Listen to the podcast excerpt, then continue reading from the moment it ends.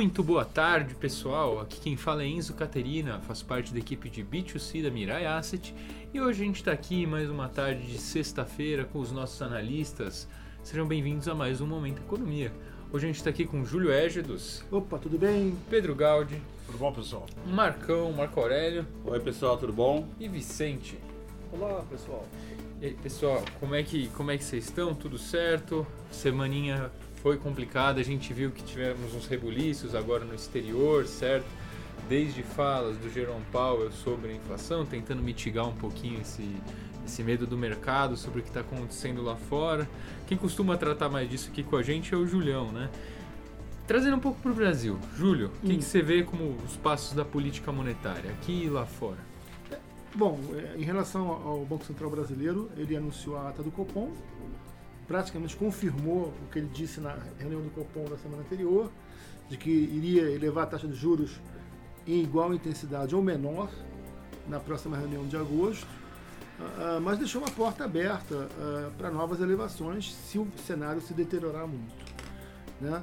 É interessante que, que observando a ata do Copom, é, ele foi, ele foi é, praticamente negou as premissas que ele colocou na mesa. Né? Ele colocou uma taxa de juros a 13,25 pelas suas premissas, 10% ah, em 2023, 13,25 no- nesse ano de 2022 e 7,5% em 2024. Bom, 2022 já está já tá superado, a, a taxa vai tranquilamente a 13,75, é, que acho que é o piso atual.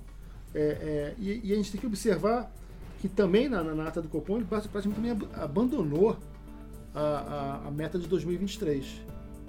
Colocou no saco. Considerou que não vai conseguir, cumprir a meta do, do ano que vem, ah, que é 13,25, deve ficar em torno de. A, a, a- Mirai trabalha com 5,4. É, e, e- e o Banco Central é, brasileiro está trabalhando com uma taxa de juros em torno de 4%, perdão, uma taxa, uma, uma taxa de inflação, desculpa, de 4% em 2023, 8,8% nesse ano, e para 2024 ele trabalha com 2,7%. Na verdade, ele vai perseguir a meta de 2024, então 2023 também praticamente abandonado. Quando a gente fala de aumento de juros, Julião, acho que a Hum. primeira coisa que vem na cabeça né, de Hum. quem está tá envolvido nessa economia, principalmente dos empresários, quem está nessa parte mais comercial, é a parte sobre a recessão. né? As coisas acabam ficando um pouco mais caras, Hum. é, um pouco mais os empréstimos acabam ficando um pouco mais caros, a economia dá uma, normalmente uma, uma enfraquecida, né, mas uma esfriada. Como que a Mirai está vendo agora essa, esse debate sobre recessão que está vindo? Não, no Brasil, até que de certa forma o, o governo do Paulo Guedes ele conseguiu conduzir bem aí, com muitos estímulos, né? anunciando mais mágicas, mais bondades aí para até o final do ano. É, então, de certa forma, isso, a recessão no Brasil nesse momento não está no horizonte. Ano que vem é um novo governo, né, que deve ter uma nova agenda, e aí vamos ver como é que ele vai enfrentar. Mas a, a recessão está no horizonte da, da Europa e do- dos Estados Unidos. Nos Estados Unidos, uma, uma estagflação na, na, agenda, né? porque a gente tem aí uma inflação a 8,5% pelo CPI, galopante, em aceleração, não tem muita, muita sinalização de ceder. E na Europa, pior ainda, porque já estão gargalados, como diríamos. Né? A oferta de petróleo e de gás está praticamente é, é, limitada pela Rússia. Então, tem países aí que não tem que levar é, juros, é, juros também, e, e, e diante de uma inflação ascendente muito forte. A Alemanha está com 33% em 12 meses, é, e outros países estão em um patamar próximo disso. Então a gente está realmente observando que por lá o horizonte que se tem é de crescimento muito menor, dado o aperto monetário que vai ser necessário, e, e uma inflação galopante. Né, que, Acho que a situação aqui interna, então discutindo Hum. até com o pessoal internamente aqui, né? hum, Sobre os números dúbios. Tem gente que vê positivamente, gente, Hum. a gente vê positivamente esses dados de recuperação setoriais que estão aparecendo, hum. né? É, o, Movimentação, choque e tudo mais, embora a gente tenha uma base ruim que era a segunda onda. é, Mas não sei se você se preocupa com isso em termos claros, assim, que o, consumo discricionário só nas altas rendas. Na baixa renda, as pessoas estão, apesar de ter né, aumentando a taxa de, de cair na taxa de desemprego, a renda está caindo também, né? Para os caras. Tá totalmente interessante isso, né? claro, claro, claro, claro que de uma forma artificial, mas esse- o, o governo vai anunciar aí uma, um Auxílio Brasil a 600 reais. Isso aí é injeção de renda na, na- na economia, né? É, essas pessoas estão praticamente comprando alimentos, né? é assim, gás, básico, é, básico, é, é sobrevivência, mas, ah. mas é, isso vai, de uma certa forma, amortecer, de uma certa forma, né, pelo lado do consumo, né, o consumo das famílias aumentando, vai amortecer um pouco o tombo que está previsto para o segundo semestre. O segundo semestre deve vir bem mais fraco do que o primeiro semestre. Então, na média, você trabalha com uma taxa de crescimento de 1,5% esse ano. É, e o ano que vem é, um outro, é uma outra história, mas grande, a grande corrida do, desse ano é, é, o, é, o, é o governo Eleição. Bolsonaro correndo atrás do, do rabo, aí atrás das eleições. Falando, é. Julião, é, aproveitando que a gente está nesse assunto, né? A gente tem ouvido também uns burburinhos, tanto semana passada, essa semana, o que, que tem mais sido falado é petróleo. A gente está falando de Petrobras, a gente está falando de mudança de poder, de tirar alguns, alguém tem, tem gente tentando tirar a paridade do, dos preços do petróleo aqui com lá fora. Uma coisa que a gente está vendo também é essa PEC referente aos combustíveis, né? O que, que você, como que você vê essa referente ao ICMS, É, mais, especi mais, mais especificamente, especificamente, em relação à Petrobras, o Pedro pode falar melhor do que eu, mas a nível institucional de atuação do governo, claramente um, um, um ato desesperado do, do, presidente Bolsonaro, né, em torno da perda de credibilidade, da perda de popularidade, da perda de tudo e já se fala aí até numa, numa possível eleição do presidente Lula em primeiro turno. É, agora, em relação a, a, ao que ele vem anunciando, são medidas realmente medidas populistas, né? É, elevar o, o, o Bolsa, Bolsa Família dele, né? É Auxílio Brasil a 600 reais, o Vale Caminhoneiro já para mil. O Vale Caminhoneiro de, um, de, um, de, um, de mil reais, o Vale Gás também está sendo anunciado, uma série de medidas que tendem a, a despertar alguma coisa no eleitorado aí, mas são claramente medidas populistas. Em relação à política de preços da, da Petrobras, Pedro vai, vai, vai, vai poder intervir agora. Não, você pode falar, eu acho que já até comentou aí no, no nosso último bate-papo a respeito disso. O que está se estudando é reduzir imposto. Então, se envolve reduzir imposto, hum. você está liberando a Petrobras para ter o preço dela. Né? É, existe todo um, questionamento se vai manter a paridade, de, preços com paridade internacional, que é outro ruído que surge aí. Mas a princípio, se você vai reduzir imposto, a, a Petrobras vai continuar reajustando os preços à, à, paridade internacional. Mas é tanto ruído que é, é, fica até difícil falar alguma coisa a respeito disso. A princípio está tudo mantido, muito barulho na história. Uhum. A Petrobras precisa, como eu falei outra vez, precisa reajustar preço, porque senão vai faltar combustível, uhum. é, principalmente diesel no segundo semestre, quando tem safra. É, então tem muito barulho aí, muito barulho na, nessa história toda. Agora, a, pergunta que vocês me fizeram é se baixar o imposto. Se baixar o imposto para a Petrobras, ela continua reajustando o preço de acordo com o mercado internacional, porque o preço do petróleo não sobe, ele também cai. Né? É que ultimamente o preço só está subindo. Né? subindo então, uhum. é, momento ele deve isso. Quando acabar a guerra, quando isso, quando aquilo, o preço deve normalizar. Mas a princípio, o que se imagina de redução de imposto, a Petrobras vai continuar reduzindo os preços conforme a paridade. E é aquilo que vocês tinham falado, especialmente o Pedrão já falou em outras vezes, a Petrobras internamente é, tem o sistema interno dela é feito para se blindar contra esse tipo de uhum. alteração, é, seja um cargo maior, por exemplo. Né? Que é um problema, né? Que a gente está passando agora é um momento sério, porque tudo que foi feito foi feito para fortalecer a governança, né, Pedro? É, se a gente voltar para para os antigos. As regras para as estatais foi criado para isso, principalmente depois do que aconteceu na Petrobras. Uhum. A governança da Petrobras ela, ela ficou muito, muito protegida, ela protegeu muito a empresa é, de, desses. É... Intervenções políticas, né? Exatamente. Então, assim, é, se fala até dentro desses ruídos de quebrar essas regras estatais seria péssimo para o país, para a imagem do país. É, não só para a Petrobras, né? Não para todas as estatais, é, e não só essas que a gente conhece, mas as estaduais, né? enfim, tudo que é empresa de governo está sujeita, se quebrar regra, as regras, à volta do latifúndio. Era, é, loteava, loteava o, partidos e cada um tem os seus interesses, né? Pior, é, da, da empresa. É o pior dos cenários possíveis, mas é, por enquanto eu estou dentro daquilo que é cesta de ruídos. Então, muita coisa daí não vai virar nada porque faz parte do processo eleitoral. É, tem que só ficar, acho que atento, né, Pedro? Só complementando o que você está falando sobre a questão dessa possível uh, ah, CPI, né? que traz muito barulho. Uma possível CPI traria muito barulho. É. E, e eu estava até vendo o ex-presidente da Câmara, Eduardo Cunha, falando, eles são. A gente pode ter discordado de muita coisa, eu discordo de muita coisa, mas eles são muito bem preparados, esse pessoal que vive naquele ambiente, em Brasília, quando eles vão para uma CPI, eles são muito bem preparados. Então, o tipo de questionamento vai ser levado, vai ser levado ou não. Vai trazer ruído, porque, dada a força da argumentação que esses É. caras têm, eles vão trazer para a mídia, que a mídia precisa, barulho. É. Isso vem uma imagem negativa da Petrobras afora. E qual que é o limite disso, né, Pedrão? É um class action de novo. Exatamente. Ou seja, um novo processo de investidores americanos por conta de problemas de Concessão do- gestão. Porque agora você está Né? questionando que a empresa agora trabalha para si. O que que esses caras, é, com todo respeito, né, essas pessoas falam? Que a empresa está trabalhando para si e não para a sociedade, não para os objetivos sociais dela. Trabalha, e, e, de certa forma, está minoritário, né? Parece que a gente criou um cavalo de pau aqui que é o seguinte, é minoritário versus sociedade. Tudo devia ser tudo, tudo alinhado. Então a gente tem muitos problemas, muitos ruídos assim que fazem, a gente vai até comentar daqui a pouco sobre isso, a petroleira mais barata do mundo. Sendo umas mais eficientes, um orgulho nosso, um orgulho nacional, uma, uma empresa dessa.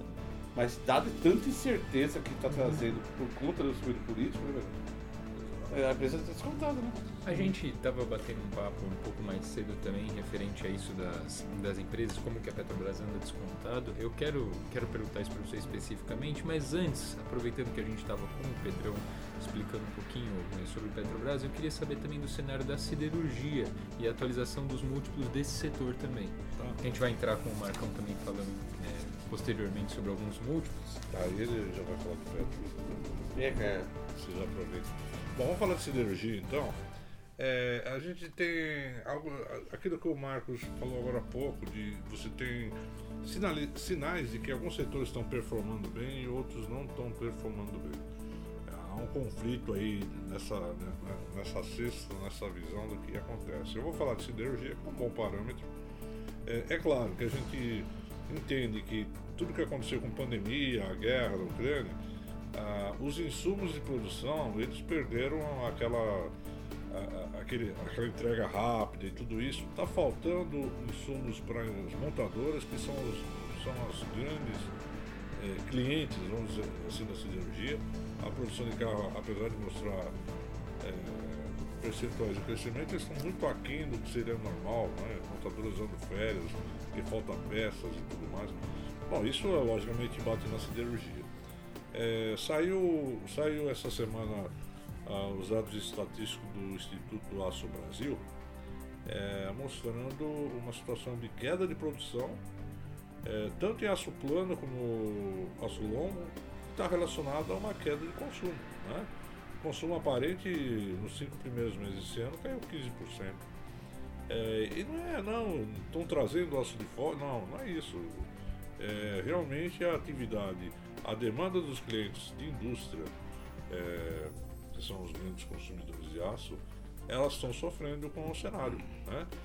É, bom, enfim, a gente tem essa visão de que o ano de 2022 para o setor de siderurgia não vai ser um ano fantástico. O primeiro trimestre já foi divulgado, os números vieram, salvo o Gerdau, que veio muito bem, as, as CSN e os Minas vieram fracos.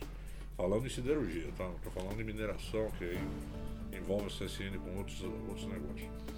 É, e o que a gente tem uma, eh, a minha visão para o segundo trimestre é que novamente vai ser um trimestre fraco.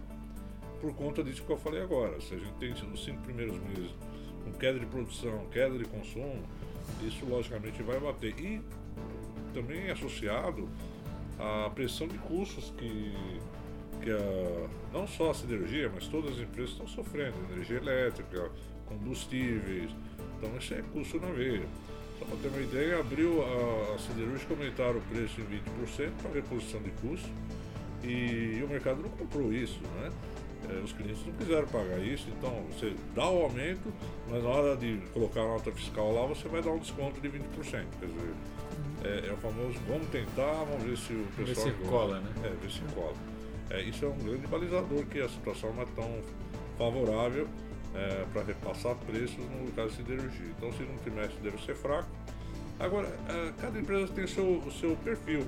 Né? A gente fala em CSN, CSN tem um braço de siderurgia, tem um braço em cimento, tem um braço em mineração, logística.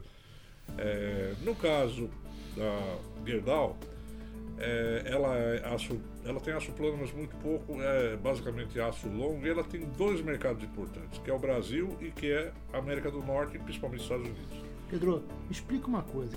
É, tem, é, o aço ele atende ao mercado é, doméstico, no caso da Gerdau, muito mais mercado americano. É, mas o tipo de aço, aço para construção civil. E é o aço longo. E o aço curto é o aço para. É, o aço plano, o aço plano, plano, é o aço que você faz plano. carro, geladeira. Sim, sim. Né? O aço ah, longo tá. é aquele que você usa uhum. para construção, então, infraestrutura. É, então a, a, construção civil também não está retomando, dado que. Não está retomando, mas uhum. o, o, o, mercado.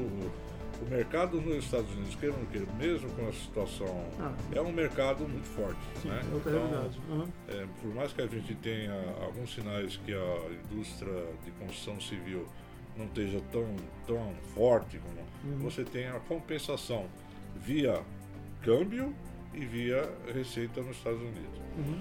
É, o que eu, eu, eu queria falar para vocês é a respeito dos múltiplos. Né? Vamos falar do PI. No caso da CSN, para esse ano o PI dela está é, sendo negociado a 4,7 vezes. Quando a gente paga, é, pega a Gerdau, o PI de 3,5 vezes. Então, assim, só nesse ranking, ranqueamento que a gente vai fazer aqui, você já começa a ver qualidades nas empresas. Os Minas, 3,9 vezes. Os múltiplos tão baratos, principalmente em Gerdau, que é hoje, por essa questão dela estar nos Estados Unidos, está é, tá no Brasil, está em alguns países vizinhos e tudo mais.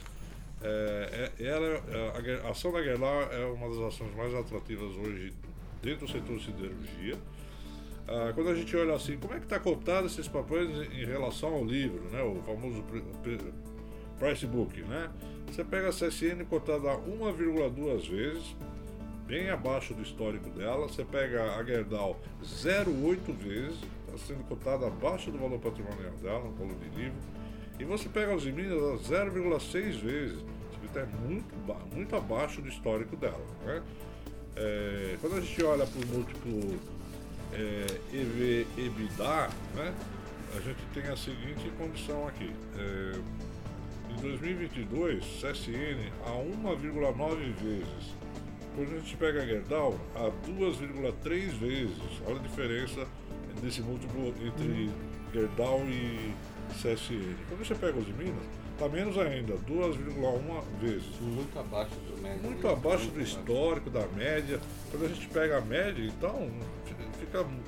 Olha, o PL de 2022, a média é 4,1, né? Nós estamos falando do Gerdau a 3,5 vezes, está abaixo da média. Quando a gente Só faz... lembrando, Pedro, é. que a média, do, a média da, do Ibovespa do Ibovespa é roda em torno de 8, 8 vezes e meio. Então está muito barato em relação ao próprio Ibovespa. E o mercado, o mercado está penalizando muitos papéis por conta desse cenário que eu falei. Se pegar, por exemplo, a ação da CSN, ON, esse mês está caindo 25%. Você pega no ano caindo 31%. Esse, esse mês de, de, de junho tem sido um massacre da Serra Elétrica no setor. Os em Minas, a PNE caindo 18%, 38% de queda no ano. E Gerdau, com todo esse cenário que a gente fala, que, que ela consegue se isolar entre aspas, né, mas ter uma situação mais confortável, está caindo 21% esse mês e 13% no ano. Então, a conclusão é assim: em termos de resultados operacionais, as empresas vão continuar é, tendo resultados aquém do potencial, sendo destaque novamente no segundo trimestre a Gerdau, com números melhores, mas os papéis muito descontados. Então, assim, é muito o perfil do cliente. Se você quer uma posição longa e de repente uma posição de carreira para tempo maior, a, a, gente enxerga a Gerdau aqui como uma excelente oportunidade. O papel sofreu muito esse mês, queda de 13% no ano, uma empresa que está redondinha é, em termos de estrutura de capital, enfim, gestão, em, em todos os aspectos. Então, o, do meu lado, o que eu queria alertar é que o setor siderúrgico está passando por um, um momento complicado pela própria conjuntura, cenário. É, a gente tem eleição que vai tumultuar mais ainda a economia daqui para frente. Mas assim, a, pela queda que o papel teve, pelos múltiplos que a gente está vendo, a Gerdau é, ela é a queridinha do mercado e deve continuar sendo um papel aí para referencial para quem quer montar diversificação de carteira. Muito interessante. A gente viu já também, né, que já bateu esse papo algumas outras vezes sobre a bolsa está devolvendo o que ela pegou no começo do ano, né? O smart money foi embora, Estados Unidos aumentou a taxa de juros, é, quem conseguiu se beneficiar com a apreciação cambial, beleza. Então, queria perguntar aqui para o nosso analista Vicente, né? Nesse cenário da bolsa já, que já devolveu tudo que tinha subido, está menos 6%, não é? é? Aproximadamente do que. Já devolveu mais 6% do que tudo que eles tinham ganhado. O que, que você vê no cenário que você acompanha, Vicente? Normalmente você acompanha energia elétrica, né? O setor de saúde também. É, como que você vê esses setores, né? Nesse momento, temos oportunidades com a bolsa barata? Olha, Enzo, a minha, a minha avaliação dos, dos, meus setores que eu acompanho está um pouco diferente aí do, do, do, que o Pedro acabou de fazer. É, mesmo com essa queda do mercado acionário aí nas últimas duas semanas, é, por exemplo, se nós é, tivermos sob a ótica de, de múltiplos, é, o PI, aí o PL, né, da, o setor de, de varejo consumo, por exemplo, para 2022, é, mesmo após toda essa queda, é, ele está na média em 30 vezes. É, eu, por exemplo, Arezo está 20,2 20, 20 vezes, CIA 32, 32 vezes, Grupo Mateus 14,7 vezes, Grupo Soma 24,8, Natura a Natura eh, a gente deveria né, eh, até desconsiderar aqui porque ela está com um múltiplo muito elevado aí é, perante o setor, está é, mais de 100 vezes. É, esse PI é, é, é, um, é, uma métrica de retorno, né? Por exemplo, se a gente considerar a taxa de juros de 13,5, nós estamos falando um PI é, você, te, é, você estaria tendo um retorno de em 7 anos, né, com uma taxa de juros de 13,5.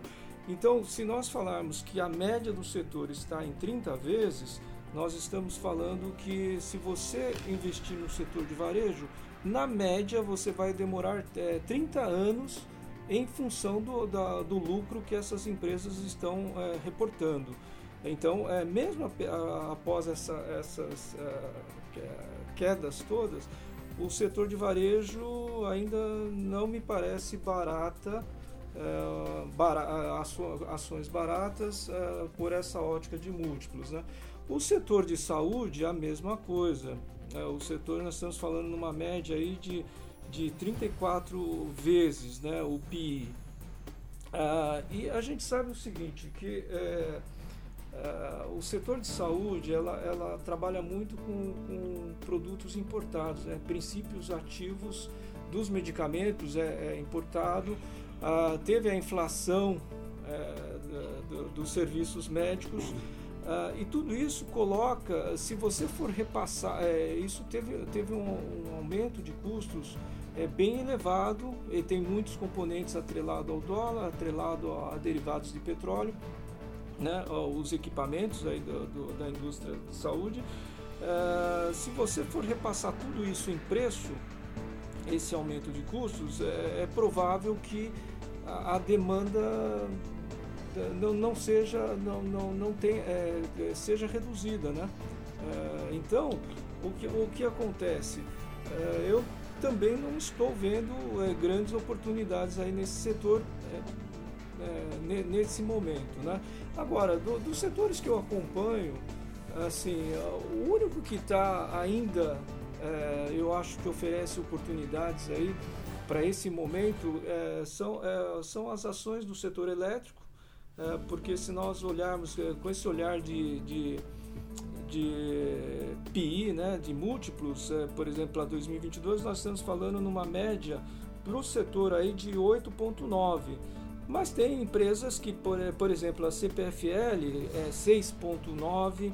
Nós estamos falando aí, assim, que tem oportunidades em algumas empresas Uh, por exemplo, eu vou listar aqui algumas. É, eu estou bem favorável às ações da, da CEMIG, da CPFL, da, da própria Eletrobras, que teve uma operação uh, recente, né, da Engie, que é uma geradora, e para as ações da, da transmissora CETEP.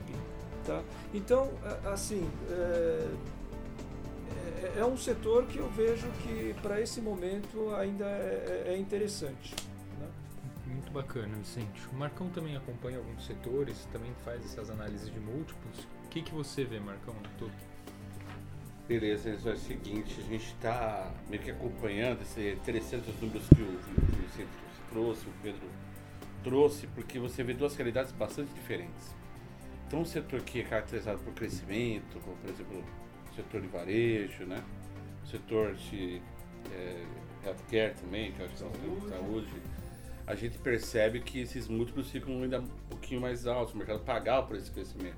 E já nos setores ligados ao que o Pedro falou aqui, os commodities, a gente vê um nível de desconto muito alto ainda. E olha só que interessante, quando a gente pega a bolsa como um todo, o Ibovespa, até pegando aqui os estudos de vários bancos aqui, a gente observa que, por exemplo, hoje a gente pode dizer que apesar dessas distorções, a bolsa, em relação ao seu histórico, em relação à sua média histórica, ela está bastante descontada. Então a gente trada hoje, a gente negocia hoje um múltiplo de mercado no Ibovespa em torno de 8 vezes e meia. A gente até comentou aqui quando o Pedro estava falando dos múltiplos de siderurgia, na casa de 4, 3, alguma coisa. Isso, então esse price earnings, o preço lucro da, do Ibovespa hoje roda 8 vezes e meia, sendo que a sua média é, histórica é de 12,6 vezes. Isso, esse é o múltiplo excluído Petri Vale. E por que excluído Petri Vale? Porque elas causam muita distorção pelo market cap delas, né?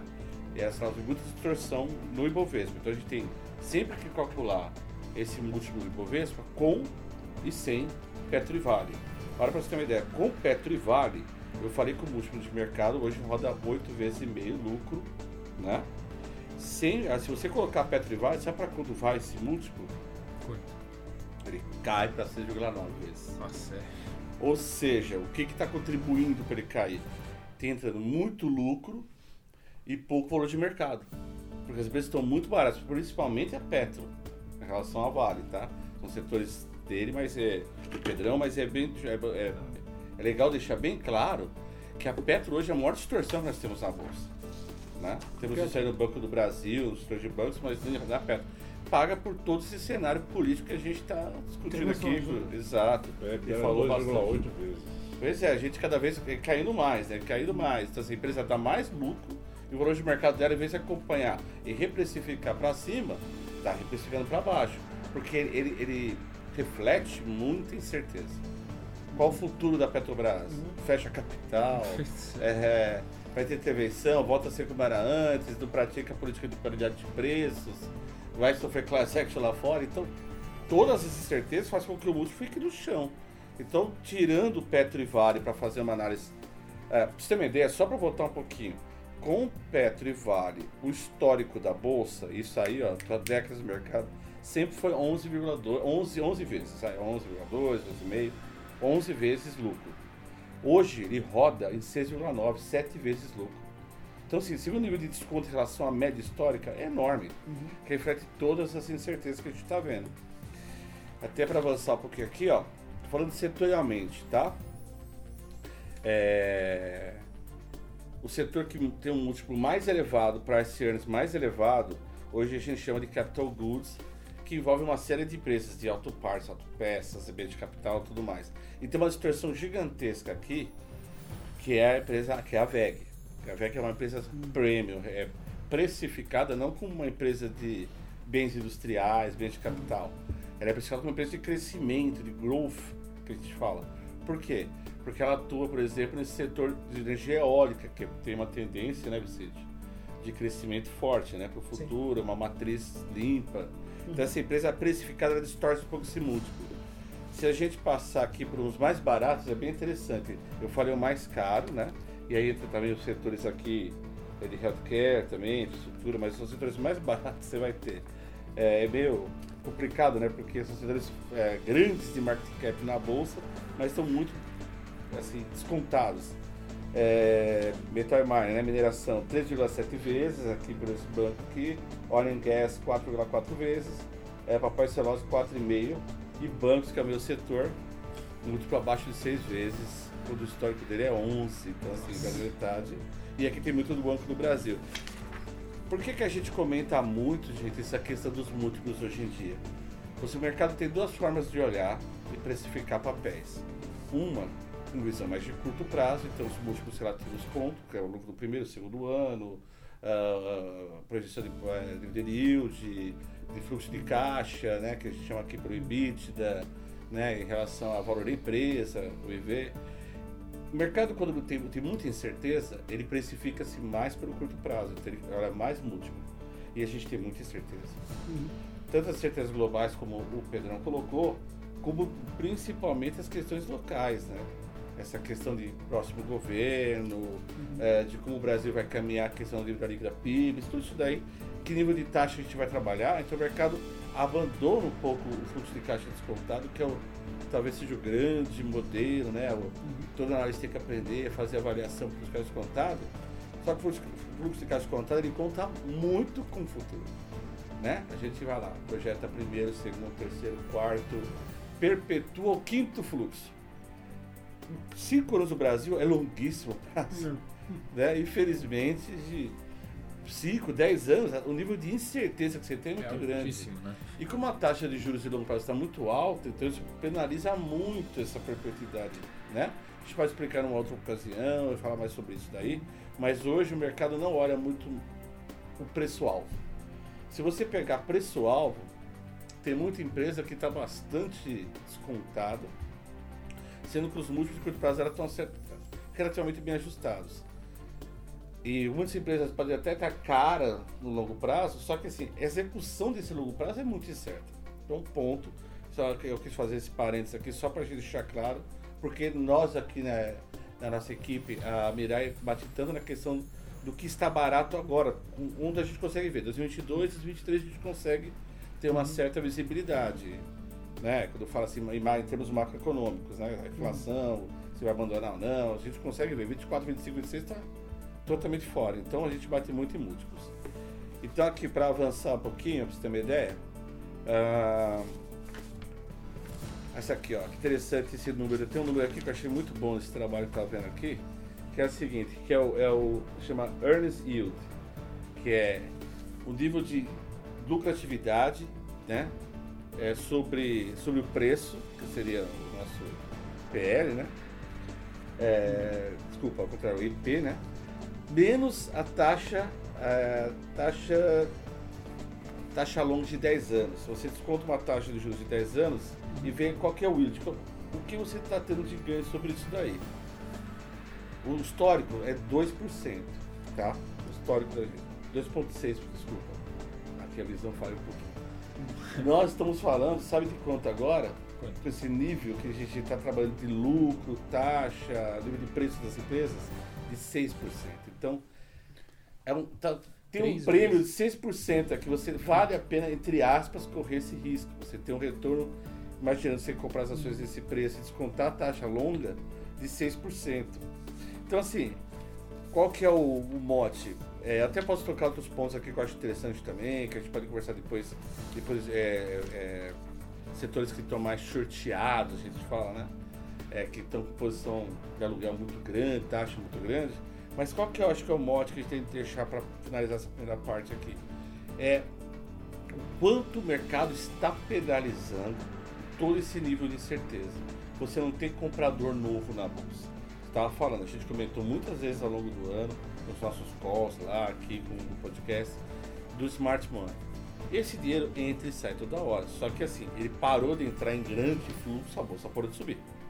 E quando ele entrava forte, a gente bateu lá 120 121 ou 130, não lembro agora. Agora juro que eu já até me esqueci. 122 mil pontos, estamos conta agora. Então assim, esse dinheiro parou de entrar essa compra desse smart money arbitrando taxa, como você bem colocou, né? Tem, temos agora um flight to quality acontecendo no mundo. E o outro, os dois outros grandes compradores de bolsa não estão comprando bolsa. É o institucional, que está montado nas taxas, uhum. né? e a pessoa física, que também tem para renda fixa né? Por mais que a gente fale, só hum. se animou, criou-se uma cultura de acompanhar a bolsa. É interessante né? que, o, que, o, Banco Central anunciou na, na ata que vai manter a taxa de juros num patamar elevado, se sabe em que, em que nível, tá 13,35, não sabe.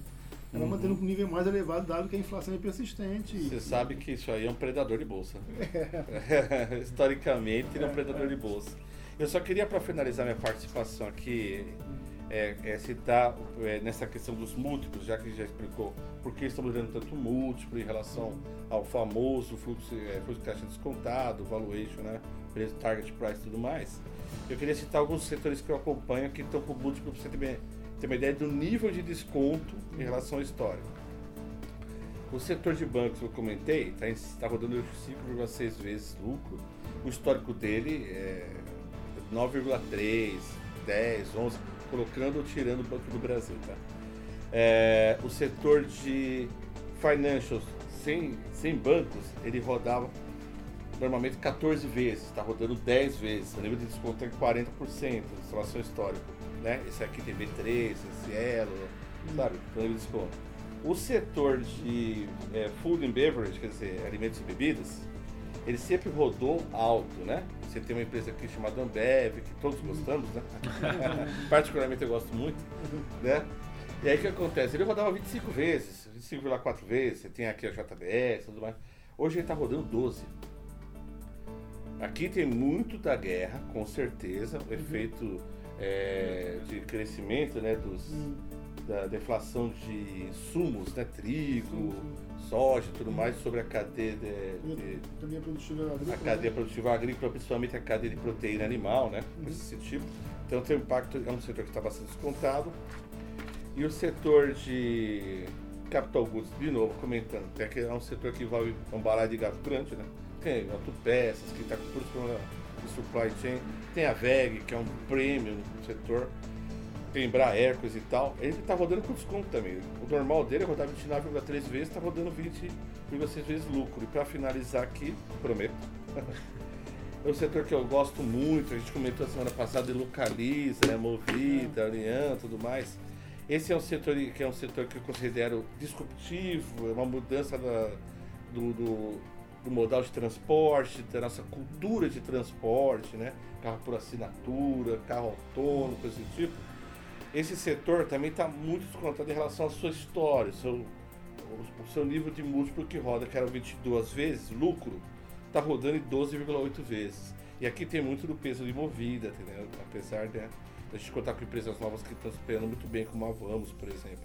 Mas o setor, você vê, a nossa bolsa está extremamente descontada? Ela está, a gente até comparou com a taxa de 10 anos, ela está descontada. O que, que o vencedor, na minha opinião, ah, pode fazer em relação a isso? Comprar, então, você está descontado, amanhã o mercado precifica e você acabou o desconto. Tipo, tudo, convence todo mundo que está descontado e amanhã ele acabou, acabou, ajusta o preço. Não é assim que funciona, a gente sabe disso. Né? Então, assim, o investidor que tiver condições de formar posição para um, dois anos, um, dois anos, não é um universo muito grande, ele pode começar a fazer as compras. É a hora de começar a comprar. Mas a bolsa pode vir para 90, pode, pode vir para 86, pode vir para 70, pode ir para 140. O futuro, né, a Deus pertence, como dizem, né? É o que eu acho é o seguinte, a gente nunca vai acertar ponto de inflexão. Mas os papéis estão relativamente descontados em relação ao seu potencial como empresas, eu falando de empresas, de performance, de entregar lucro. Os lucros das empresas estão ainda crescentes, a atividade está ainda tá, tá vacilante, mas essas empresas fizeram, ao contrário de mim, um belo regime. Então o que ocorre? A gente sabe muito bem, claramente, que elas estão mais fit, então se elas cortaram ao longo da pandemia, muito do excesso que elas tinham, então elas rodam melhor hoje. Então a gente tem uma, uma tendência de crescimento de earnings como ficou meio que eu tentei passar aqui, todos os analistas tentaram passar um pouquinho disso daí, né? Então eu acho que o investidor pode, com calma, sem esperar exatamente o ponto de fechamento aqui, fechar a boca do jacaré e você ganhar dinheiro rápido, é, você tem mais upside risk do que downside risk. Então, eu acho que essa é a mensagem. O Brasil não vai acabar, tá? Vai ter volta, mas não vai acabar. Ah, Marcão, um segmento que, reflete bem se a economia está retomando, se está ainda parada, se vai sofrer mais agora, é a de construção civil, né? incorporadoras. Como é que, como é que elas devem estar descontadíssimas? Né? Incorporadoras, esse tipo de coisa. Elas também, tão, elas também fazem parte desse, desse Uhum. rol, né? Uhum. É, o que a gente tem conversado com, com, com as empresas, com o pessoal de relações com investidores, é um pouco de temor com a situação, porque você tem é, esse, esse, essa questão alta de juros, alta de inflação, perda de poder aquisitivo, isso é extremamente negativo para você projetar a taxa de retorno, as suas TIR de projetos. Né? Uhum. É que o preço de material de construção não para de subir. Uhum. É, então isso começa a, a, a, prejudicar muito os projetos. Uhum. E a gente tem um foco novo agora, que é a, alguns sinais de aumento de evolução de, de imóveis. Né? Uhum. É, você imagina uma incorporadora que vende na planta um apartamento, é, considerando um cenário, e de repente sobe tudo preço do material de é, é. construção, sobe Virou a inflação, muito, né? o, o, tomador de financiamento não vai buscar é, o imóvel. Então, assim, é, tá barato? Tá, mas o, o cenário ainda é de muita incerteza para o setor de incorporadoras e a gente até com certo receio de crédito. É, exato, tem esse lado é. também que a gente já começa a ver um certo repique de inadimplência. Não chegou nos setores de, de longo, empréstimo longo, uhum. mas empréstimo curto, cartão, já começa a ver um repique. É. E é importante até que o, o Pedrão colocou, que é um setor que a gente chama de bond proxy. Então o que acontece? Quando você investe em real estate, investe em investimento imobiliário, você calcula o famoso valor de aluguel. Esse aluguel é uma renda sua. Como é que você, é, como é que você calcula a taxa da sua renda que você está dando? Ah, minha, é, é, isso aqui está gerando 5% ao mês para mim. Mas se a taxa de juros básica da economia subir muito, ele come esse yield. Uhum. Né? Sim, sim, sim. Ele vai comendo esse, esse, uhum. essa taxa de retorno. Então ele tem esse problema também de competir.